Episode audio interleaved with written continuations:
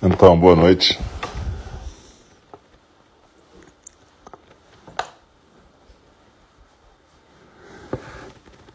Nós estamos aqui para a nossa prática de hoje, quarta-feira, dia 9 de dezembro. Boa noite.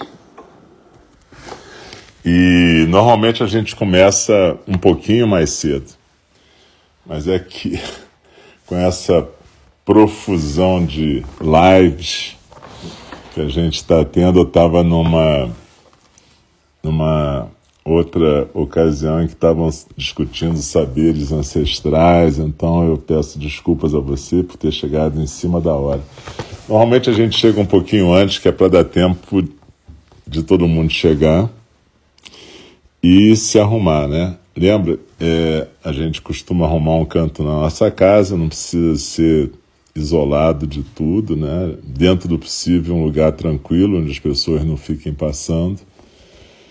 E a gente procura sentar, seja na postura oriental, aquela postura que muitos conhecem como postura de yogis, né? Que ficam sentados de perna cruzada, mas pode ser também numa cadeira, que tenha um assento firme com os pés no chão e as coxas paralelas ao chão, ou pode ser na postura que você conseguir ficar. É, eu lembro que a gente, na quarta-feira, tem dois programas. Tem agora a meditação orientada e às 8h30, 8h35, a gente tem a fala do Dharma. Na fala do Dharma, que é um tipo de prática meditativa, a gente está estudando o De Pé na Beira do Abismo, da John Halifax Roshi. E nesse primeiro, nessa primeira parte a gente faz uma meditação orientada. Nessa pandemia, desde março, a gente tem feito meditações orientadas. Nós, os professores de Eningi, eu sou o Alcio, né?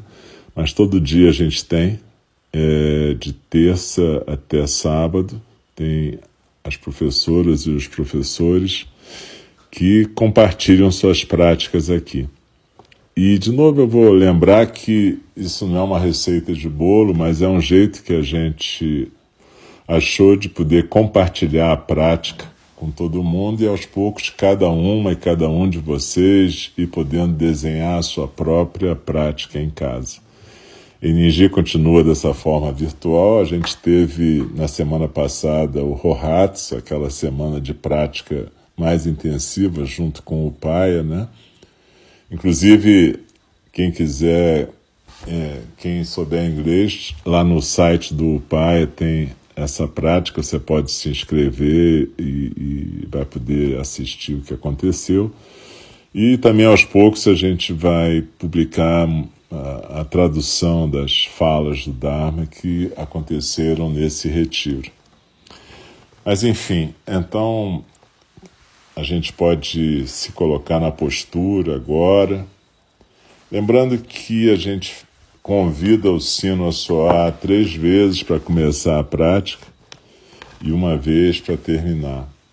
E que quando terminar não precisa se mexer muito rápido, continua seguindo a orientação. Eu lembro também que, como eu estou aqui em Friburgo, no Itororó, no meio do mato, de vez em quando a internet cai, de vez em quando os cachorros latem, acontecem coisas desse tipo. Então não se assustem, é normal, continuem. E se a internet caiu, vocês vão até umas oito e meia na sua meditação, na sua prática, sem maiores problemas. Então vamos começar.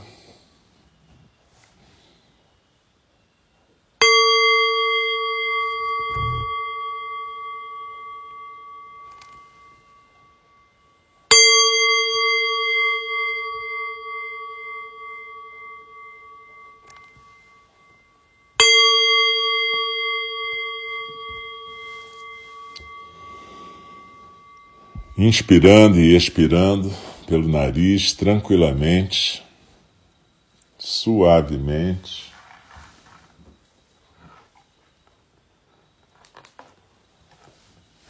Vamos procurar nos aquietarmos na postura,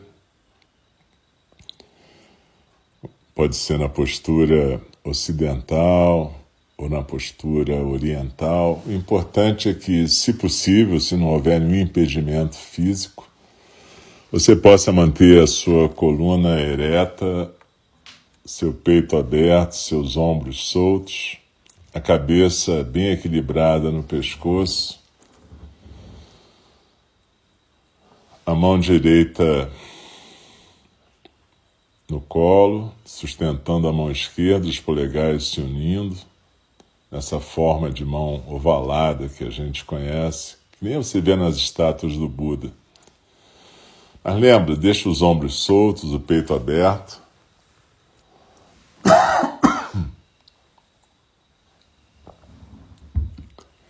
Se estiver sentado em cadeira, procure deixar as coxas paralelas ao chão, os pés no chão. Se estiver sentado nas almofadas, a almofada do quadril ligeiramente mais alta que a almofada de baixo. E a gente pode deixar os olhos suavemente fechados, já que se trata de uma meditação compartilhada, uma meditação orientada. Preste atenção na sensação física que o ar provoca ao entrar pelas tuas narinas, passar pela traqueia e preencher teus pulmões.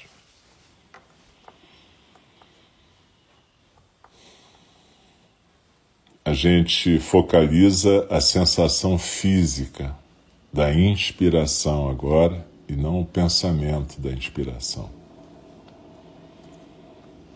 Percebe que quando a gente inspira, como se o ar estivesse entrando para um ponto quatro dedos abaixo do umbigo, no centro do nosso corpo. E quando a gente expira, como se o ar estivesse saindo desse ponto. É importante o abdômen estar tá relaxado, a barriga solta. Então, quando você inspira, a barriga cresce, quando você expira, a barriga encolhe também. Não precisa forçar, deixa a tua respiração fluir suavemente, tranquilamente, sem obstáculo.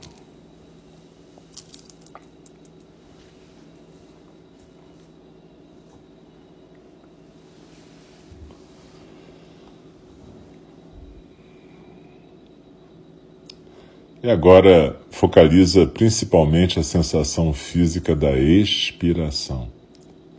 Focaliza a sensação que esse ar que está saindo pelas tuas narinas provoca.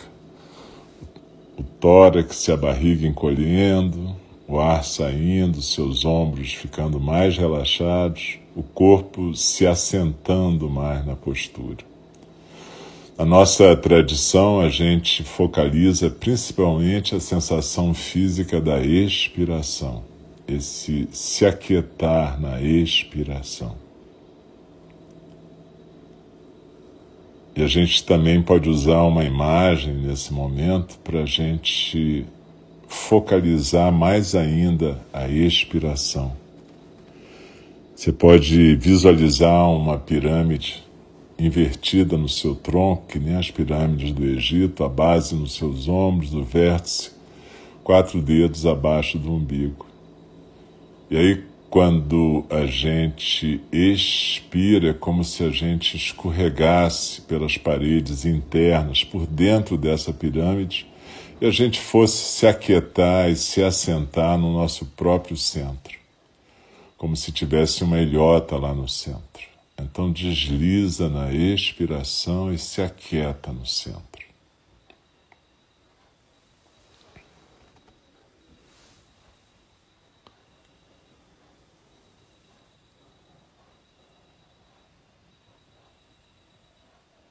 Deslizando na expiração, nós nos aquietamos no centro e é como se a gente estivesse sentada numa ilhota com a correnteza passando em volta.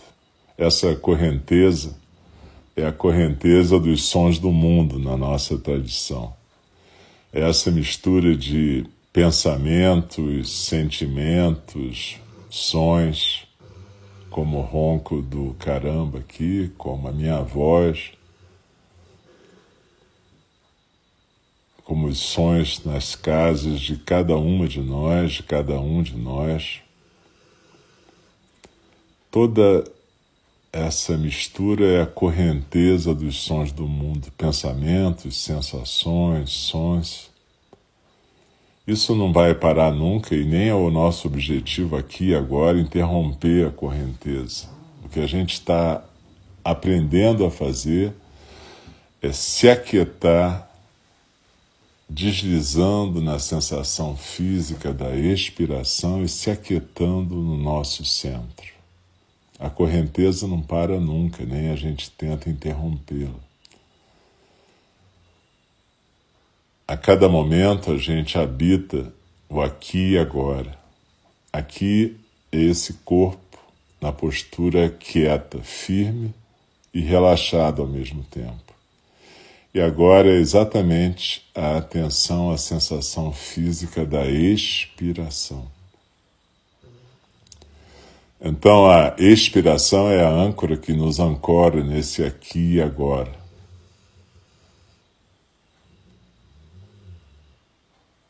Deslizando na expiração, nós nos aquietamos no centro.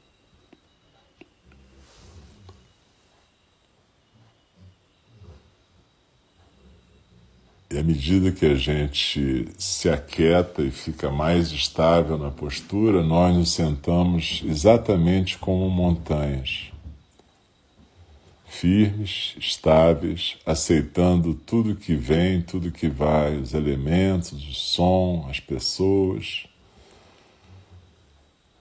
Aqui agora a gente simplesmente desliza na expiração e se senta em quietude.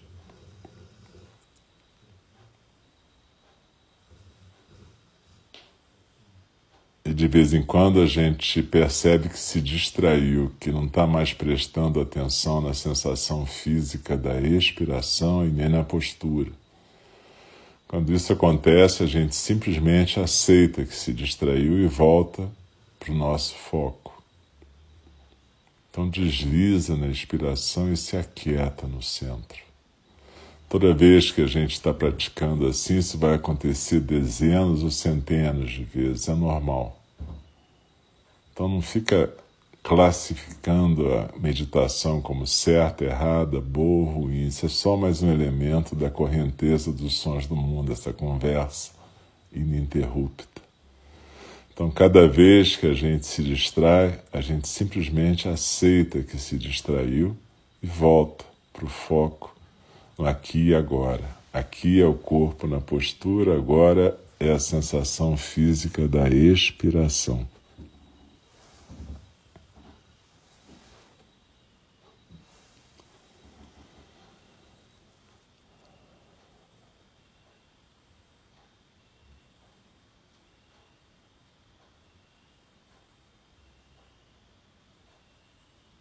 deslizando na expiração observa que entre o final de cada expiração e o começo da próxima inspiração tem um momento de mais quietude ainda nesse corpo, onde nada se move, nem a musculatura respiratória. É só um momento, não precisa forçar isso, mas habita esse momento quando ele acontecer entre o final de cada expiração e o começo da próxima inspiração.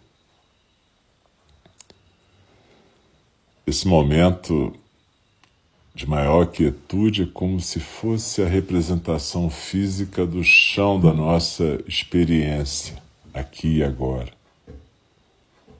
É o chão da nossa experiência de estarmos vivas e vivos nesse momento.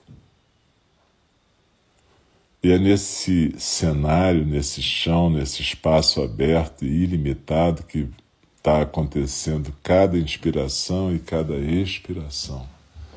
Que está acontecendo o fluxo da correnteza dos sons do mundo. Que estão acontecendo nossas distrações nossos vai e volta para aqui agora. Esse cenário talvez seja o mais próximo que a gente possa chegar conscientemente da nossa natureza básica. A gente chama às vezes de natureza búdica. Então desliza na inspiração e cada vez que passar por esse espaço aberto e ilimitado, simplesmente habite. E perceba que cada pensamento, cada sentimento, cada ideia, cada som é só uma forma que se desenrola nesse espaço aberto e ilimitado.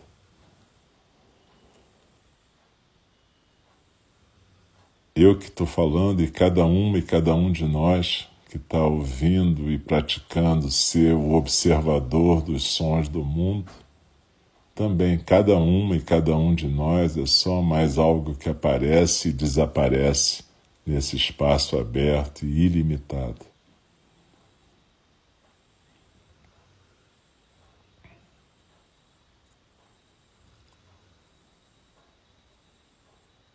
Então, quando a gente pratica chamata, a meditação da atenção plena na respiração, a gente está praticando aquela primeira parte que a gente fez de postura e respiração.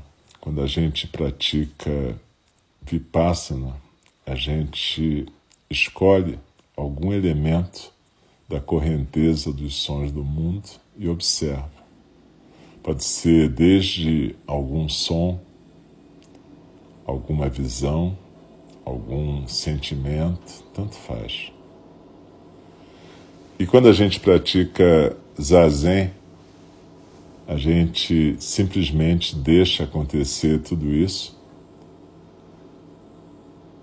habita a sensação física da expiração e o espaço aberto até que o próprio observador dos sons do mundo, esse que está falando e que está ouvindo, até que esse ou essa também se torna só mais um fluxo nesse espaço aberto. E essa prática de zazen, portanto, não é uma prática consciente no sentido habitual da consciência. Ela é uma possibilidade de deixar algo acontecer, algo fluir que não seja o observador dos sons do mundo, a observadora dos sons do mundo. Então, deslizando na expiração, Abre o seu coração para essas três formas de praticar aqui. A atenção plena, a expiração e a postura, que é uma forma de concentração e foco. A atenção plena, algum elemento do fluxo pássaro que é uma forma também de focalização.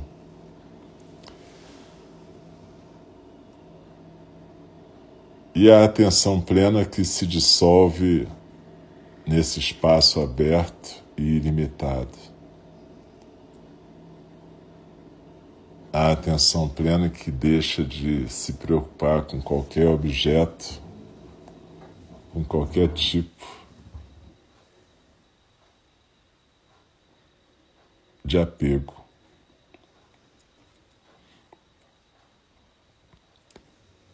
Aqui agora a gente sempre pratica as três formas quando está praticando zazen, porque as outras duas são como se fosse a plataforma de lançamento do zazen.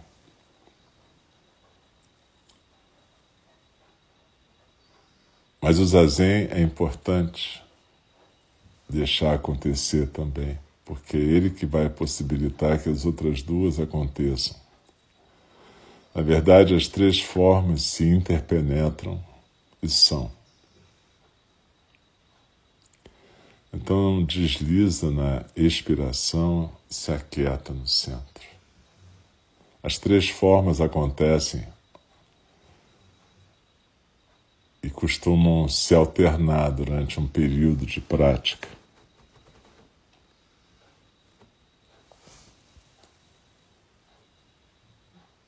E as três formas são importantes para a gente poder realmente praticar sem expectativa, sem ambição de alcançar nenhum resultado.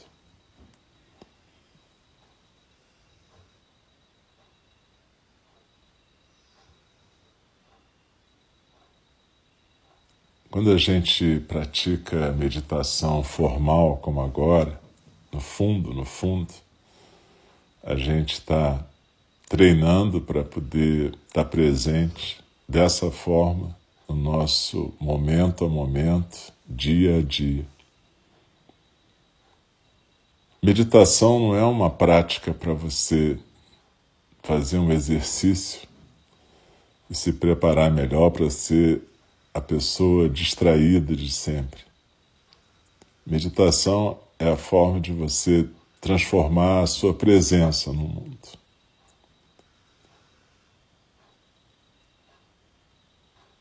Então, é importante a gente colocar no coração a aspiração de despertar, não como alguma coisa mística fora do mundo, mas despertar neste mundo sendo a possibilidade do Dharma fluir através de nós. Então, quando a gente constrói uma intimidade com esse centro, com esse jeito de existir, a gente pode começar a entender melhor as instruções de mestres como Shantideva, que fala para a gente ficar firme como um tronco quando aparecerem as reatividades. A primeira nobre tarefa que o Buda nos ensinou foi acolher o sofrimento ou acolher exatamente a dor, mas não para cultivá-la, acolher para que a gente possa acolher a nossa humanidade, mas também para que a gente possa aprender a se desapegar disso tudo, deixar fluir, para que nesse mundo de dores, alegrias, sofrimentos, tristezas e realizações a gente possa ser um vaso do Dharma também. Mas como é que a gente faz isso? Exatamente assim, chamata vipassana zazen.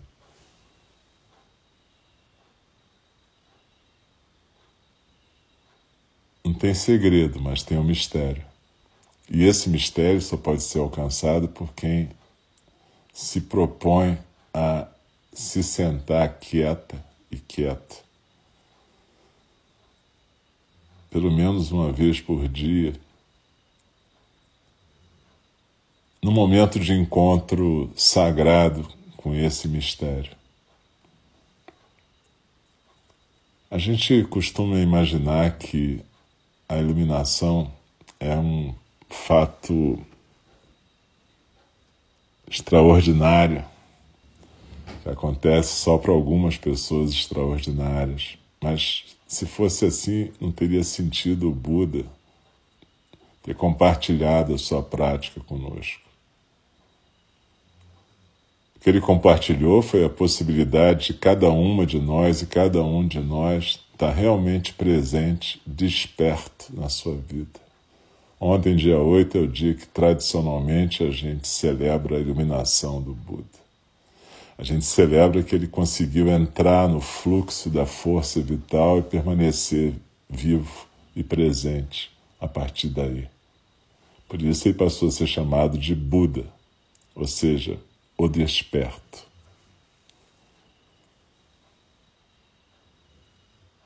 Ele não esqueceu a personalidade anterior dele, apenas despertou para a realidade.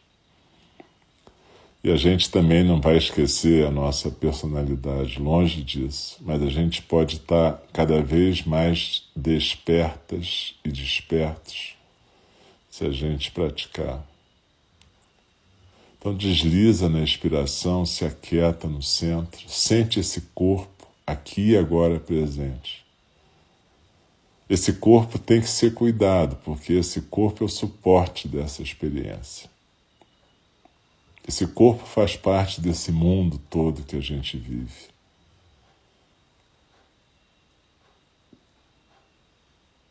Existe um mundo que a gente divide mundo natural e mundo humano, mas na verdade é o mundo, é a realidade.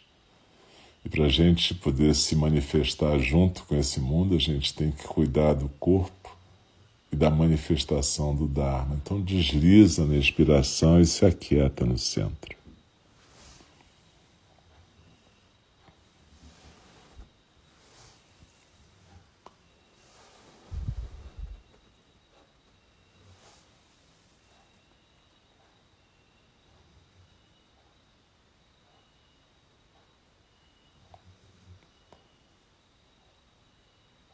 Sendo a expiração, o centro, o silêncio, o aqui e agora.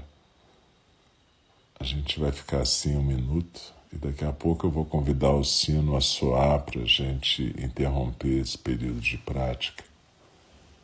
Procure não se mexer imediatamente.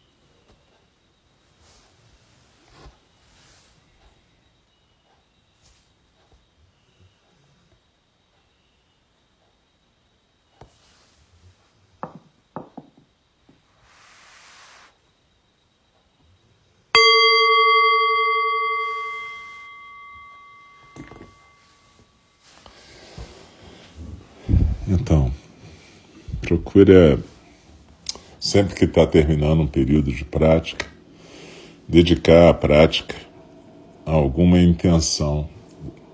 E nesse momento eu sempre prefiro dedicar a prática à intenção de que todos os seres possam despertar, todos os seres possam entrar em contato com a natureza da vida que todos os seres possam praticar todo o bem e não fazer o mal. Então, aos poucos, a gente pode ir se mexendo devagar, sem pressa.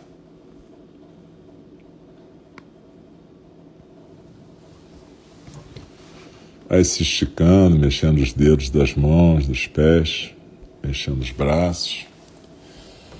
E